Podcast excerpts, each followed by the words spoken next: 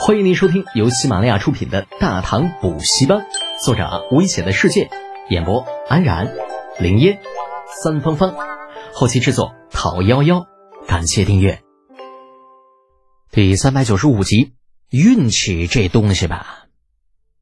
来到惊魂未定的青年面前，李浩笑着说道：“你没事吧？”青年摇摇头：“啊，小生刚刚走神，冲撞了公子的马车。”还望公子勿怪，多朴实的人呐！李浩心中感慨。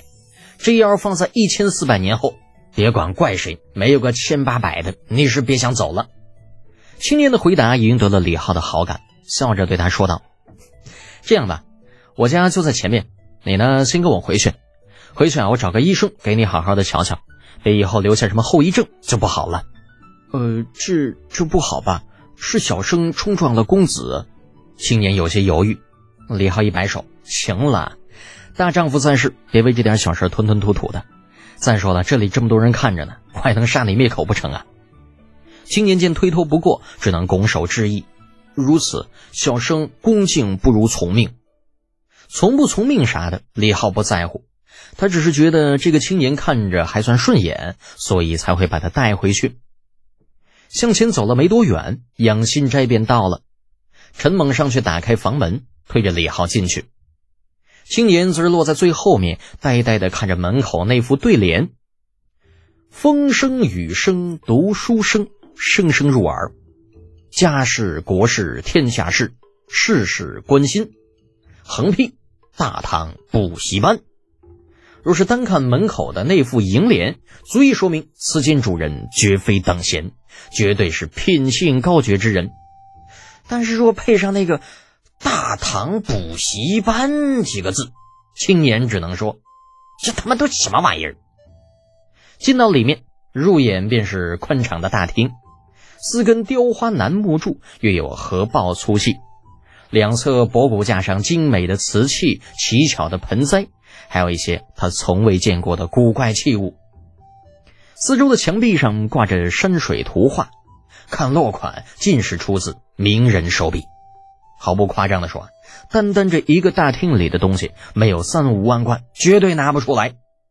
厅中右侧博古架后面，青年拘谨的坐到了黄花梨的椅子上，有下人递上刚刚冲泡好的热茶。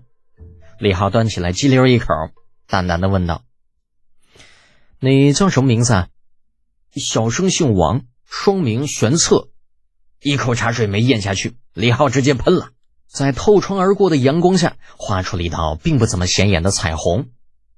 你说你叫啥？哦，王王玄策。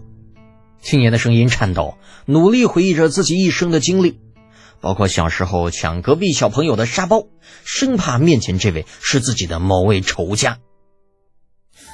王玄策，这就是将来一人灭一国的王玄策。望着面前青年那身上打着补丁的书生服，以及指甲里面的污泥，李浩脱口而出：“你怎么混成这个屌样？”“嗯，我跟你很熟吗？”青年哑口无言，搜遍记忆也找不出任何与李浩相近的人物。但是对方既然问了，那不回答总是不好。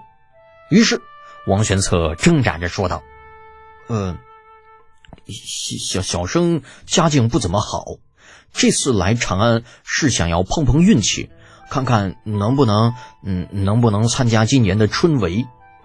李浩嘴角一抽，参加春闱，那就是考科举呗。以前在后世的时候，科举什么的，李浩并不关心。到了大唐这两年，多少从侧面知道了一些。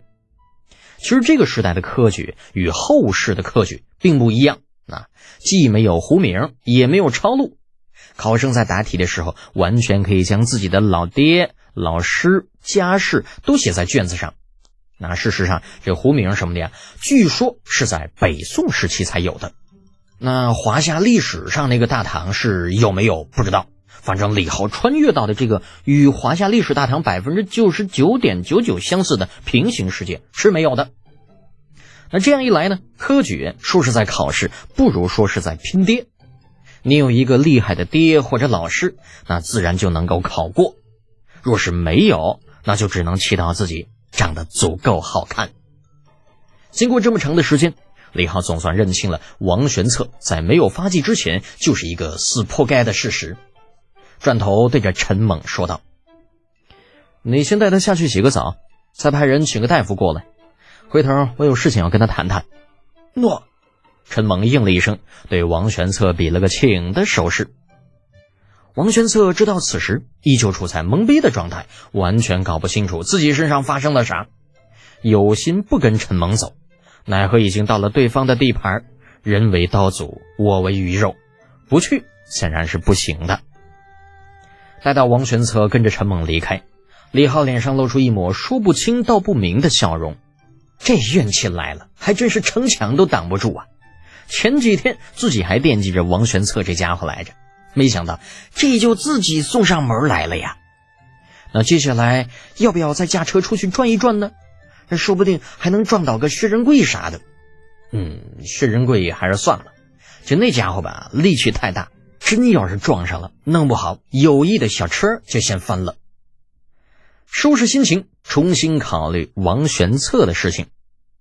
放走那是不可能放走的。一辈子都不可能放走的，能够一人灭阿三一国的人物，这家伙要是放走了，那读者把笔是会看不下去的。可是要怎么把这人给留下嘞？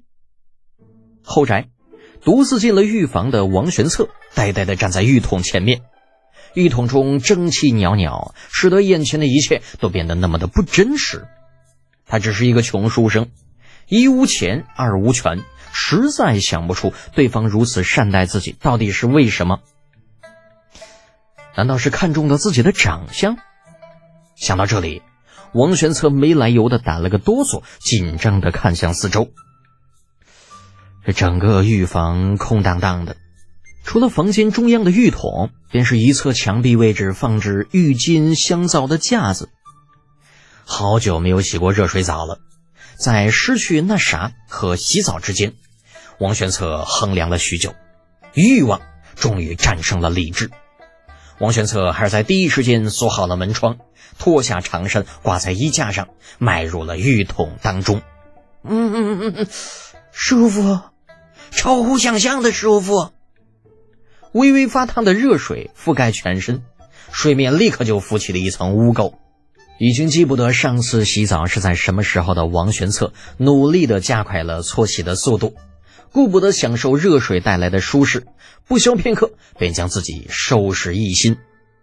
望着桶中几乎与泥浆无异的洗澡水，王玄策面色微窘。不过顾不得许多了，那位贵公子还在外面等着呢，自己总不能太失礼不是？王玄策绝不承认自己是在担心那啥不保。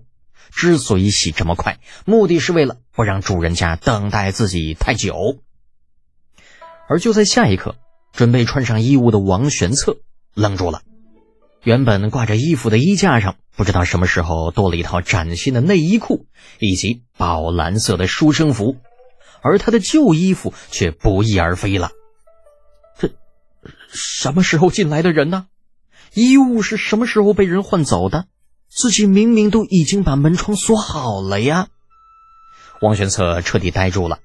崭新的衣物看上去是那么的刺眼，些许寒意传来，发呆中的王玄策终于意识到自己还是光着的，连忙上前将衣物拿了起来，不管三七二十一就往身上套。哎，你洗好了？等在门口的陈猛有些惊讶于王玄策的速度，从他进去到出来似乎连半刻钟都不到啊。呃，洗洗洗好了。王玄策窘迫的站在浴房的门口。搓着手，那个，嗯这位仁兄啊，呃，不知呃，小生的旧衣啊，已经丢掉了。